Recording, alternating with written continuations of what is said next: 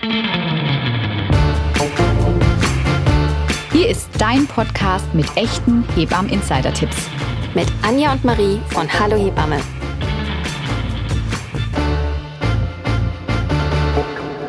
Hallo und herzlich willkommen zu einer neuen Folge vom Hallo Hebammen Podcast. Ich bin die Anja. Und ich bin die Marie. Wir freuen uns sehr, dass ihr zu dieser Folge wieder hier mit dabei seid. Es wird heute besonders, oder?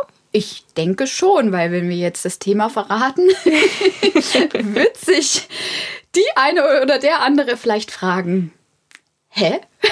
Wieso denn? Muss man dazu wirklich eine ganze Folge machen? Eine ganze Folge? Und vielleicht sogar auch mehrere? Zwei oder drei? Aber jetzt spannen wir euch mal nicht länger auf die Folter. Es soll heute nämlich um das Thema Ausscheidungen gehen. Ausscheidungen des Neugeborenen. Und wir dachten, darüber müssen wir auf jeden Fall mal sprechen und diese Thematik mal aufnehmen, auch hier in unserem Podcast.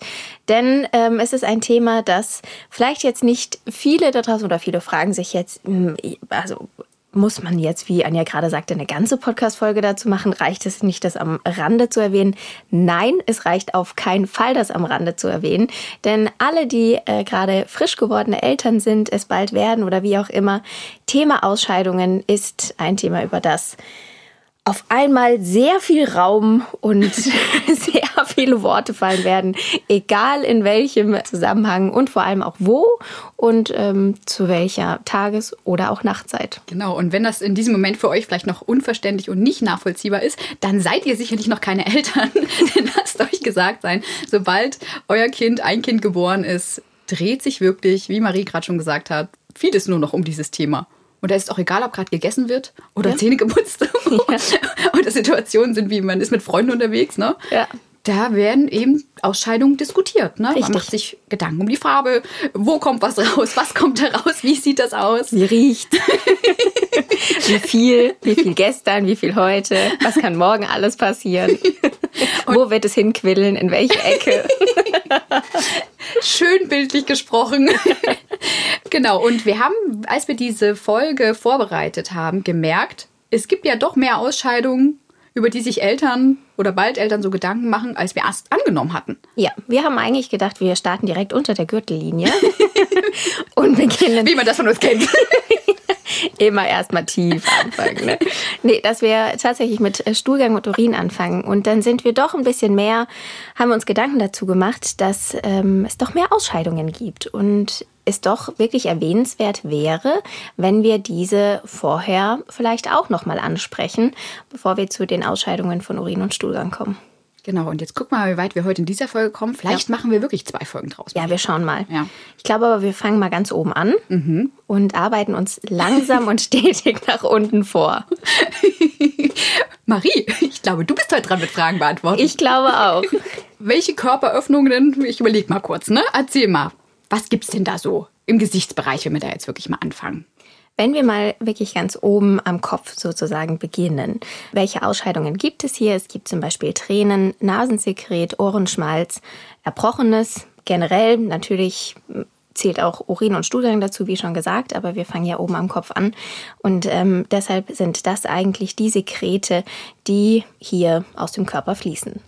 Und wenn du diese Ausscheidung jetzt erwähnst, wir haben es gerade in, in der Einleitung so ein bisschen angeteasert, über welche Ausscheidung von den eben genannten machen sich denn Eltern jetzt so ihre Gedanken?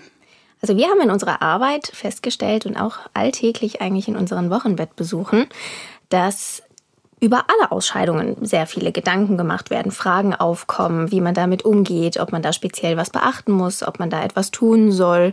Ähm, und von daher, alle Körperflüssigkeiten werden wir in unserer Hebammenarbeit einmal besprechen oder wird auf jeden Fall das Thema aufkommen man ist ja sowieso so voller Sorge, man möchte auch alles richtig machen und dann läuft da irgendwo was raus, wo man denkt, oh, ist das jetzt so korrekt, oder? Dass man da vielleicht doch noch mal ein Wort mehr darüber verliert, auch ja, irgendwie nachvollziehbar. Ich, genau, oder muss ich das speziell pflegen oder passiert da was? Oder manchmal sieht es ja auch doch etwas seltsam aus, wenn man ein verklebtes Auge oder ähnliches hat. Da mhm. gehen wir ja gleich noch mal näher drauf ein.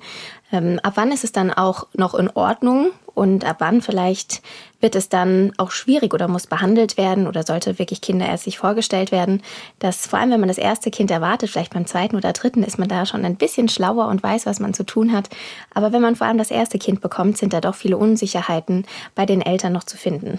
Genau, völlig normal und etwas, was wir täglich erleben. Dann lass uns doch jetzt wirklich mal am Kopf beginnen, wie wir das gerade ja. schon angeteasert haben. Welche Ausscheidung gibt es denn dort, über die sich Eltern Gedanken machen? Ich glaube, wir fangen, weil ich gerade auch das Auge schon angesprochen habe, einfach mit dem Auge mal an. Viele Eltern stellen hier fest, ähm, dass es das sogenannte Schmierauge gibt oder auch im Wochenbett, vor allem auch in den ersten Lebenstagen, mal zu dem sogenannten Schmierauge kommen kann. Das tritt vor allem in den ersten Lebenswochen auf, wie gerade schon gesagt. Und ähm, genau, ist eigentlich erkennbar daran, dass eins oder vielleicht auch manchmal beide Augen, es kann auch von das eine Auge oder dann danach auch das andere Auge mal betroffen sein, sehr verklebt ist. Das heißt morgens, vor allem wenn die Kinder wach werden, auch die Eltern und man vielleicht das Kind das erste Mal wickelt, dann kriegen sie die Augen nicht richtig auf. Ne? Also es ist wirklich richtig verklebt. Ähm, es ist auch ein Sekret zu sehen, das durchsichtig, vielleicht auch leicht gelblich schon erscheint. Ähm, und dann fragt man sich natürlich, oh je, ist das eine Entzündung oder was soll ich denn da jetzt machen? Bekommen das alle Kinder? Nein, das bekommen nicht alle Kinder, aber es betrifft schon einige. Das, woher kommt das oder was kann jetzt so ein Grund dafür sein? Das ist nämlich so, dass es zu einem verstopften Tränenkanal kommen kann. Die sind noch recht klein, diese kleinen Tränenkanälchen, aber manchmal fließen ja doch schon relativ große Kühlertränchen. Ähm, und die müssen natürlich da ja auch abfließen, wie das andere Augensekret auch. Und dann kann das mal verstopfen. Und wenn das natürlich verstopft ist, dann kann das Augensekret nicht abfließen und dann verteilt es sich natürlich im Auge. Ein weiterer Grund kann sein, dass der Tränenkanal verengt ist, weil er ja noch relativ klein ist ähm, wie die Neugeborenen auch, kann es manchmal so viel Flüssigkeit nicht aufnehmen. Und somit kann es dann ebenfalls dazu kommen, dass es, ja, dass die Tränchen nicht richtig abfließen können und sich im Auge eben verteilen. Ich glaube, das ist ganz gut nachvollziehbar, wie du das gerade so schön beschrieben hast. Du hast vorhin erwähnt, dass das wirklich schon auch mal viel sein kann, ne? dass das so richtig wie verklebt erscheinen kann, auch vielleicht in den Wimpern so hängt, dass man mm. so das mhm. Gefühl hat, die Kinder bekommen schwer die Augen auf.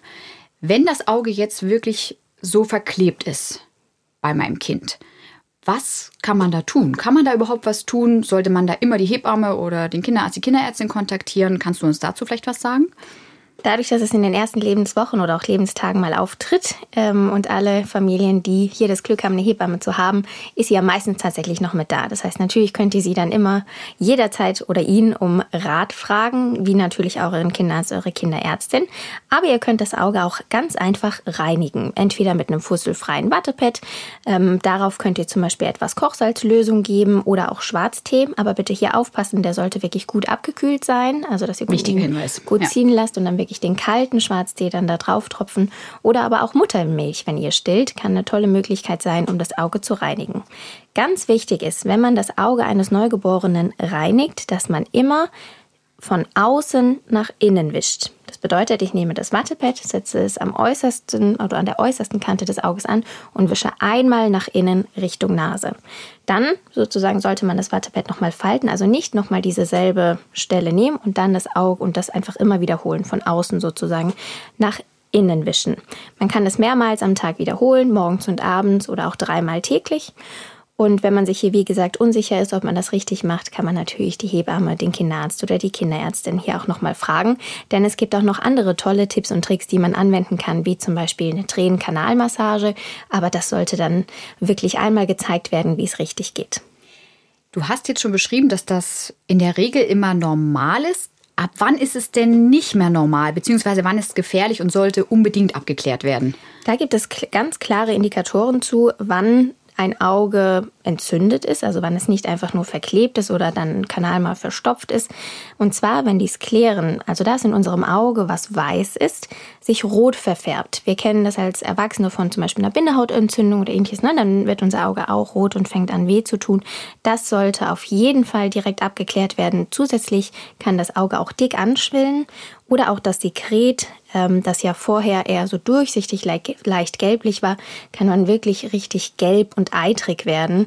Auch wenn das der Fall sein sollte oder ihr hier ja eine Veränderung feststellen solltet, ähm, sollte man da auf jeden Fall einmal drauf schauen lassen.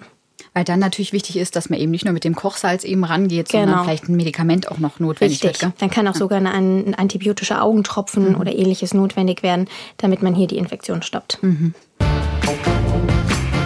Diese Folge wird gesponsert von Velgastin. Du hast genug von lästigen Blähungen bei deinem Baby oder während der Schwangerschaft? Velgastin Blähungen-Suspension leistet sanfte Hilfe bei Blähungen und ist dabei gut verträglich. Hergestellt wird Velgastin in Deutschland bei Engelhardt Arzneimittel, den Machern von Prospan. Mehr Informationen findet ihr auf velgastin.com. Weiter geht's im Kopfbereich. Du hast uns gerade das schon so schön zum Auge alles erklärt. Ich hoffe, da könnt ihr auch ganz viel mitnehmen, liebe Hörerinnen und Hörer. Was gibt's denn im Kopfbereich noch, Marie? Gibt es da noch was? Ja, da gibt es noch einiges. Noch mal ganz kurz zum Auge. Wenn ihr dazu das auch noch mal nachlesen möchtet oder euch das nicht so gut vorstellen könnt, auf unserem Blog dazu haben wir auch noch mal einen tollen Beitrag geschrieben, wie wir auch zeigen, wie man das Auge richtig sauber macht.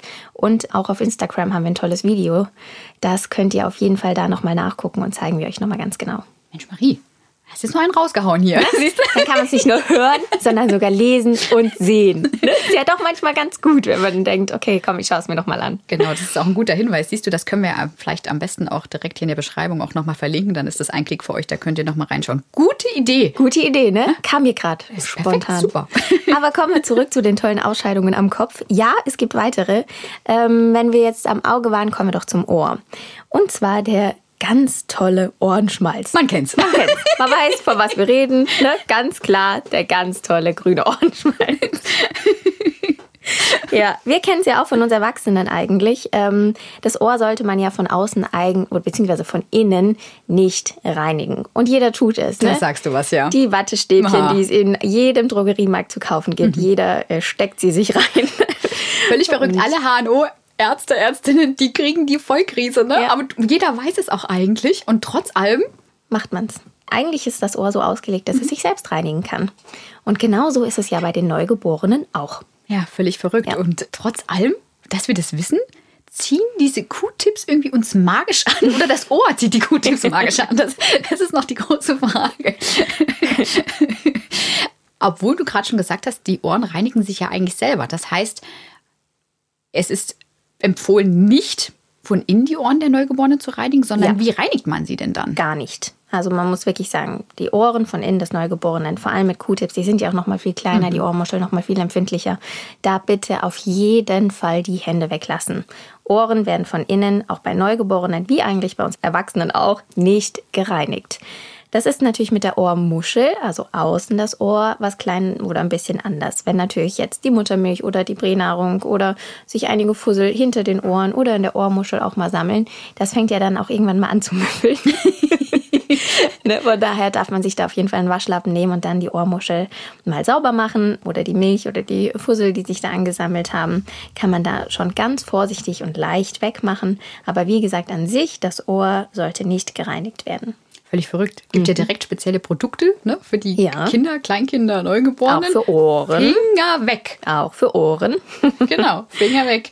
Und das war auch, glaube ich, gerade wirklich nochmal ein wichtiger Tipp äh, zum Thema, dass sich da so Reste sammeln können. Das ist auch was, ich weiß nicht, wie es dir geht, aber was ich in meiner täglichen Arbeit immer wieder erlebe, dass ich da irgendwie Muttermilchreste angesammelt habe in der Ohrmuschel und dann denke ich, das Kind kommt, Mutter, Frauen, oh, das, mein Kind riecht irgendwie gefühlt, ich weiß gar nicht, ich habe eigentlich gefühlt ne, gewaschen und überall geguckt, ja, und dann hängt es aber irgendwie hinterm Ohr, ne, wo es da mhm. irgendwie sich angestaut und dann auch so ein bisschen beginnt, manchmal schon wund zu werden. Also ja. wichtig immer da Kontrolle, Ohrenpflege sozusagen.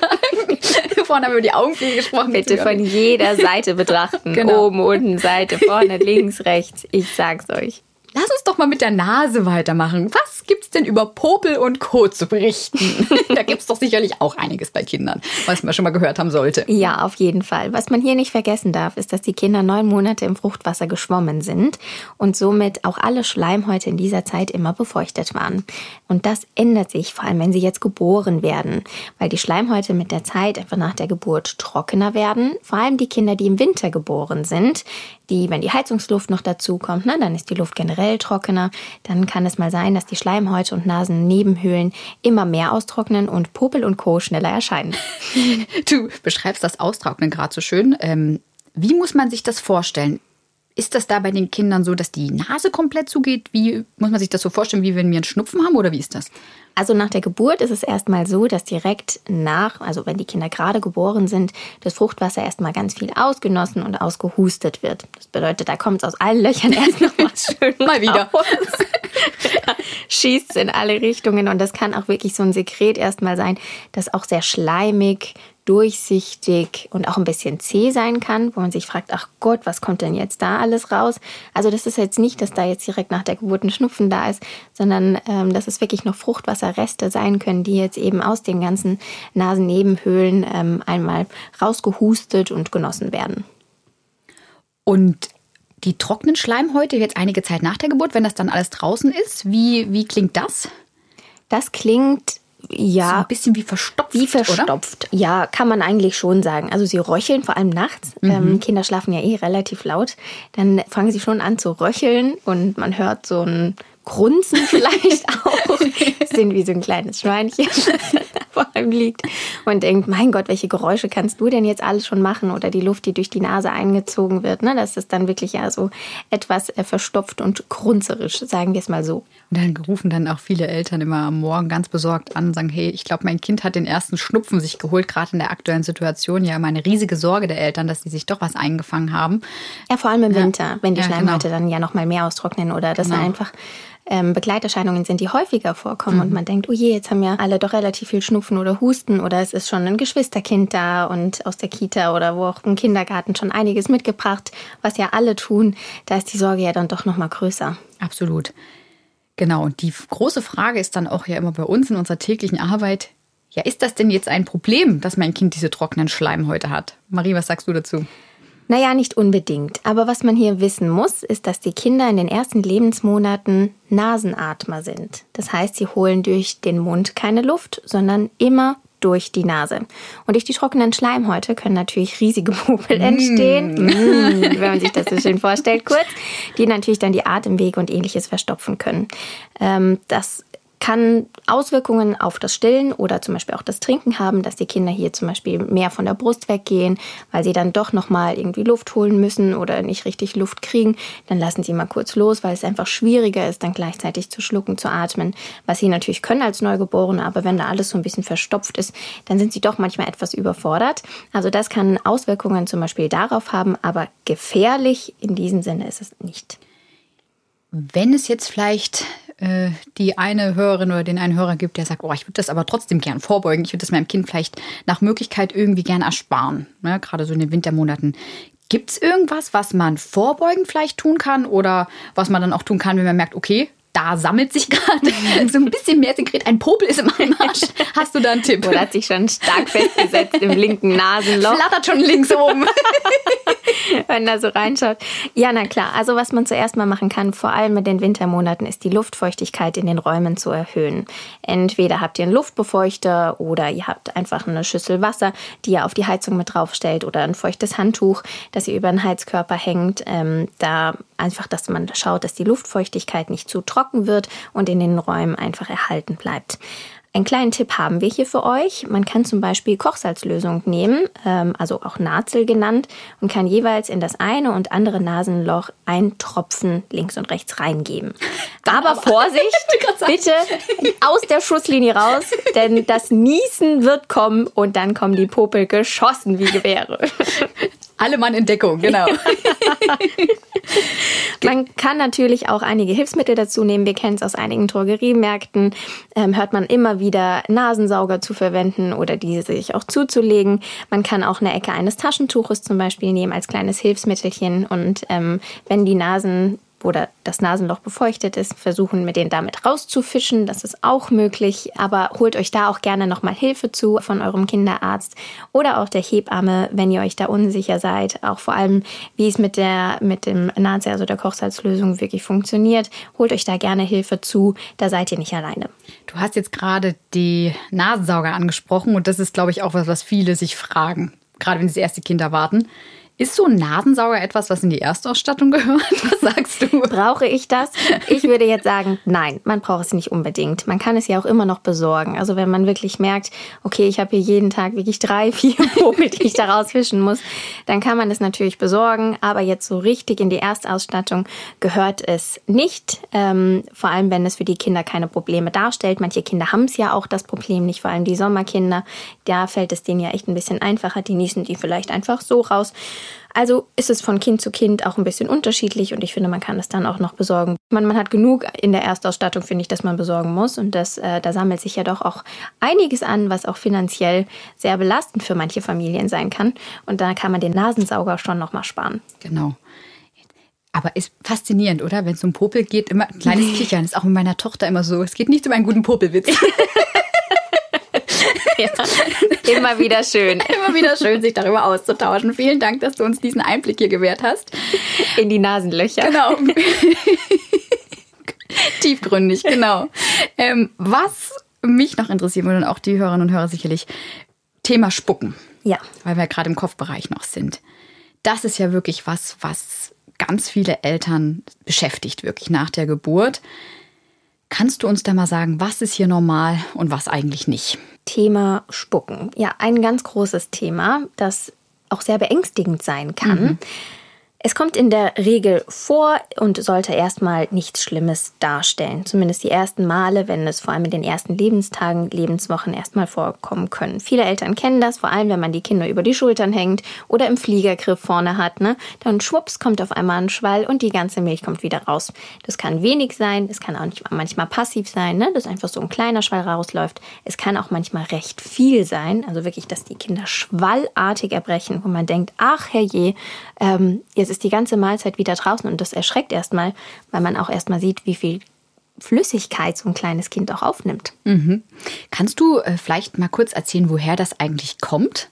Sehr gerne. Das hängt mit dem Mageneingang zusammen. Da ist der Mechanismus, der den Mageneingang verschließt, der ist muskulär. Und da die Kinder noch äh, recht klein sind und die Muskulatur hier noch nicht ganz ausgereift bzw. sehr stark ist, kann es eben sein, dass der Mageneingang deshalb noch nicht immer zu 100 Prozent gut verschlossen ist, so wie es bei uns Erwachsenen ist. Und deshalb kann es sein, dass vor allem, wenn der Magen relativ voll ist oder auch nach dem Stillen, wenn er einfach gut gefüllt ist oder wenn man die Flasche gerade gegeben hat, dass dann eben schwallartig die Milch noch nochmal nach oben kommt und sozusagen aus dem Mageneingang sozusagen austritt, über die Speiseröhre nach oben kommt. Wir bezeichnen das in unserem äh, Hebammenfachjargon als äh, Reflux. Also wenn man das schon mal gehört hat, dann ähm, ist es genau das. Ich glaube, das ist für viele nachvollziehbar. Liegt das immer daran? Kann man das immer darauf zurückführen? Oder gibt es denn nicht doch auch mal bedenkliche Ursachen, wo man sagen musste, ah, nee, hm, da würde ich jetzt doch mal eine Fachperson, Kinderarzt, Kinderärztin aufsuchen, um das abklären zu lassen. Ja, die gibt es natürlich. Trotzdem muss man sagen, dass es normal sein kann, dass die Neugeborenen spucken oder auch passiv die Milch einfach mal rausläuft. Wenn man trotzdem unsicher ist, immer die Hebamme, wenn ihr eine zu Hause habt, oder den Kinderarzt, die Kinderärztin kontaktieren. Aber es gibt natürlich, wie du auch gerade schon gesagt hast, Möglichkeiten oder auch Ursachen, die dies begünstigen oder ja darauf hinweisen, dass vielleicht was nicht stimmt. Das können zum Beispiel Unverträglichkeiten sein oder auch der gastroösophagale Reflux. Das ist schon etwas, wonach man schauen könnte und das auch behandlungswürdig ist. Aber hier gehen wir wirklich schon sehr, sehr ins Detail nochmal rein, in die verschiedenen Krankheitsbilder. Ich glaube, so weit müssen wir gar nicht gehen. Das gibt es natürlich. Wichtig ist immer für euch zu wissen, dass ihr Ansprechpartner habt wie eure Hebamme, Kinderarzt und Kinderärztin, wenn ihr euch unsicher seid. Und wir als Hebammen, vor allem, also jetzt von unserer Seite aus nochmal zu sagen, haben ja natürlich andere Parameter auch noch im Blick. Das bedeutet, wenn wir wissen, dass die Kinder viel spucken, schauen wir natürlich, nimmt das Kind weiterhin gut zu. Scheidet das Urin gut aus? Ist es vital? Ist es rosig? Ne? Hat es einen guten Tonus? Also wir schauen uns das Kind natürlich im Ganzen auch nochmal an. Und wenn alle Parameter stimmen und die Kinder viel spucken, dann liegt es halt wirklich einfach daran, dass die Muskulatur auch vor allem im Magenbereich noch nicht sehr stark ausgebildet ist und das wird sich legen, wenn die Kinder größer werden. Das ist schon was Gutes, was du sagst, wird sich legen, sobald sie größer werden. Ich glaube, das beruhigt äh, viele Familien, die wirklich davon geplagt sind, weil das ist natürlich auch ja mit viel großen Wäschebergen und zusätzlichen Aufwand ja auch verbunden, neben den Sorgen eben. Gibt es denn jetzt eigentlich den Geheimtipp, was denn gegen das Spucken hilft? Hast du da was?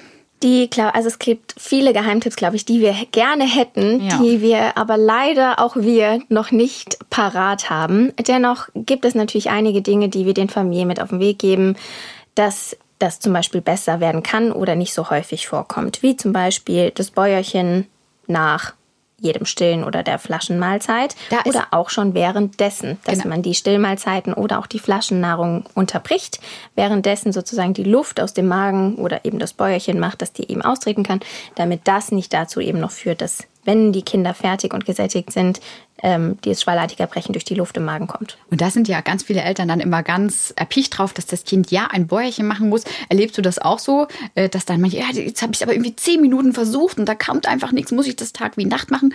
Was empfiehlst du da? Ja, das äh, erleben wir tagtäglich. Also da gibt es jetzt ja auch viele Studien zu, die ja immer mal wieder kommen und das wird sich alles auch wieder ändern. Jetzt aktuell Stand heute ähm, sagt man eigentlich, dass die Kinder, die die Flasche bekommen, dass man auf jeden Fall versuchen soll, danach das Bäuerchen zu machen. 10 bis 15 Minuten.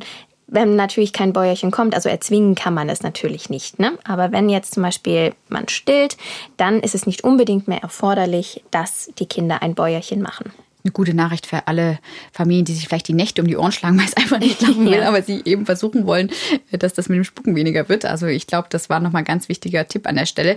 Äh, Entschuldigung, dass ich dich deswegen unterbrochen habe. Du wolltest noch was anderes sagen, nämlich glaube ich, was man als Tipp und Trick äh, dagegen tun könnte. Genau, man kann natürlich auch während des Stillens oder der äh, Flaschengabe darauf achten, dass man eher aufrechtere Positionen wählt. Also dass man die Kinder leicht erhöht hat, wenn man sie an der Brust hat, die Beine sozusagen weiter nach unten sozusagen lässt und der Oberkörper Oberkörper leicht erhöht ist und bei der Flaschennahrung eigentlich genau dasselbe. Ne? Wenn sie im Arm liegen, dass man die Beine etwas weiter runter nimmt und sozusagen den Oberkörper etwas erhöht hat. Dasselbe auch beim Schlafen, also dass mhm. man die Kinder leicht erhöht hinlegt. Da gibt es einen kleinen Tipp, wenn ihr ein Babybettchen zum Beispiel habt und einen flachen Ordner, dann könnt ihr den Ordner nehmen und unter die Matratze schieben und dadurch wird die Matratze leicht erhöht. Das könntet ihr zum Beispiel anprobieren. Ähm, auch an alle Mamas, die da draußen stillen, wenn ihr zum Beispiel viel Muttermilch hat äh, oder habt, das dazu führt, dass die Kinder auch danach schwallartig erbrechen, kann man hier nochmal andere Anlegepositionen ausprobieren. Fragt da bitte eure Hebamme oder die Stillberaterin, Stillberater vor Ort. Ähm, Tragen in der Tragehilfe oder einem Tragetuch kann hier wirklich auch nochmal Großes bewirken, weil die Kinder einfach aufrecht sind. Und was man immer nochmal ausprobieren kann oder auch viele Familien tolle Erfahrungen mitgemacht haben, ist die Osteopathie. Stimmt. Ja, dann kann man auf jeden Fall nochmal einen Osteopath aufsuchen. Ja, ist auch was, was Oder ich tatsächlich äh, immer empfehle, wenigstens einmal abklären zu lassen. Das schadet genau. ja auf genau. jeden Fall nicht, dass man das einmal ja. durchchecken lässt, das Kind. Ja, wann hört der, Achtung, Spuck? da habe ich mir einen überlegt, ne? Wann hört der Spuck denn dann eigentlich auf? Drei Wochen hast du den schon parat. Den sage ich im Podcast, den ja. hole ich raus. Ich freue mich schon die ganze Folge drauf, dass ich den loswerden kann. Genau, wann hört der Spuck, ich wiederhole ihn nochmal, denn nun eigentlich auf? Gibt es dann ungefähr einen Zeitpunkt oder ist das einfach zu individuell, als dass du dazu was sagen kannst hier im Podcast? Es ist total individuell. Was man jedoch sagen kann, ist, dass man ab dem vierten Lebensmonat ähm, oder einige Familien hier eine Verbesserung auftreten kann. Wie gesagt, die Kinder werden größer, die Muskulatur wird stärker, auch im Rumpfbereich und somit wird das Spucken eben besser oder erst später zur Einführung der Beikost, weil die Kinder natürlich dann ja auch aufrechter sitzen. Das heißt, sie liegen auch nicht mehr so viel und dadurch ist es natürlich schwieriger, sozusagen die Milch dann hochzuwürgen. Und wenn die Kinder, ähm, ja gesagt, wie gesagt, eben aufrechter sitzen, die Muskulatur im Körper besser wird, stärker wird, ähm, auch der Magen, wird es eben weniger und weniger werden. Ich habe noch eine letzte Frage dazu, die mir jetzt gerade gekommen ist, wo du das erzählt hast, weil das ist ja auch was, was gefühlt jeder, jede schon mal gehört hat. Speikinder sind Gedeihkinder. Das ist so ein Satz. Ja. Ne? Sehr etabliert in unserer Gesellschaft. Immer, ne? Stimmt das? Ist da was dran? Ist das wahr oder falsch? Ist das ein Ammenmärchen? Erzähl mal. Da muss man klar zu sagen, an diesem Spruch, also der konnte wissenschaftlich nicht bestätigt werden. So. Na Punkt. Jetzt, Punkt. Da hast du jetzt da. aber einen, ne? Ah. Toll. Über ja. Generationen. Generationen wurde das gesagt. ja. Übrigens auch super interessant. Ich war so ein Speikind. Du warst ein Speikind? Ja. Alles hast Und was ist aus mir geworden? Gebrochen. Nichts. Da siehst du, musst hier mit mir sitzen. Also, das glaube ich, äh, sollten wir gut überdenken. Da müssen wir nochmal einsteigen. Da müssen wir von vorne nochmal anfangen. Also Anja, wir überlegen jetzt mal nach dieser Podcast-Folge, was wir mit deinem Leben anfangen. Ich glaube, das sollten wir nochmal beleuchten. Ich glaube nicht mehr in dieser Folge. Wir haben nämlich schon ganz schön viel erzählt zum Thema Ausscheidungen. Hättest du gedacht, dass wir so viel erzählen über Ausscheidungen jetzt alleine nur im Kopfbereich? Das ist wirklich völlig verrückt. Hm? Wir machen wirklich eine zweite Folge draus. Wir machen oder? wirklich eine zweite Folge draus. Ja. Ihr glaubt es nicht, wir haben nicht gelogen am Anfang dieser Folge. Es wird eine zweite Folge zum Thema Ausscheidungen geben, ähm, wo wir ein bisschen tiefer rücken. Und dann ja. wirklich eine komplette Folge dem Thema Urin- und Stuhlgang wirklich widmen. Ja, ich glaube, das wäre sinnvoll, dass wir da noch mal ein bisschen näher drauf einsteigen. Da kommt in der nächsten Folge also noch einiges raus. Uh. In alle Richtungen spritzt alle es wieder. Richtungen. Genau, bis dahin abonniert gerne unseren Podcast, lasst uns Kommentare da, tragt ihn in die Welt raus und ja, wir freuen uns, wenn ihr in zwei Wochen wieder dabei seid. Ein ganz wichtiger Hinweis, auch auf Spotify kann man inzwischen bewerten. Das heißt, lasst uns da gerne auch ein paar Sterne da, wenn euch unser Podcast hier gefällt. Ja, bis dahin freuen wir uns, wenn ihr in zwei Wochen bei der nächsten Folge wir teasern es jetzt schon an, Ausscheidungen, wieder mit dabei seid. Ich freue mich auch riesig. Bis dahin, eure Anja und Marie.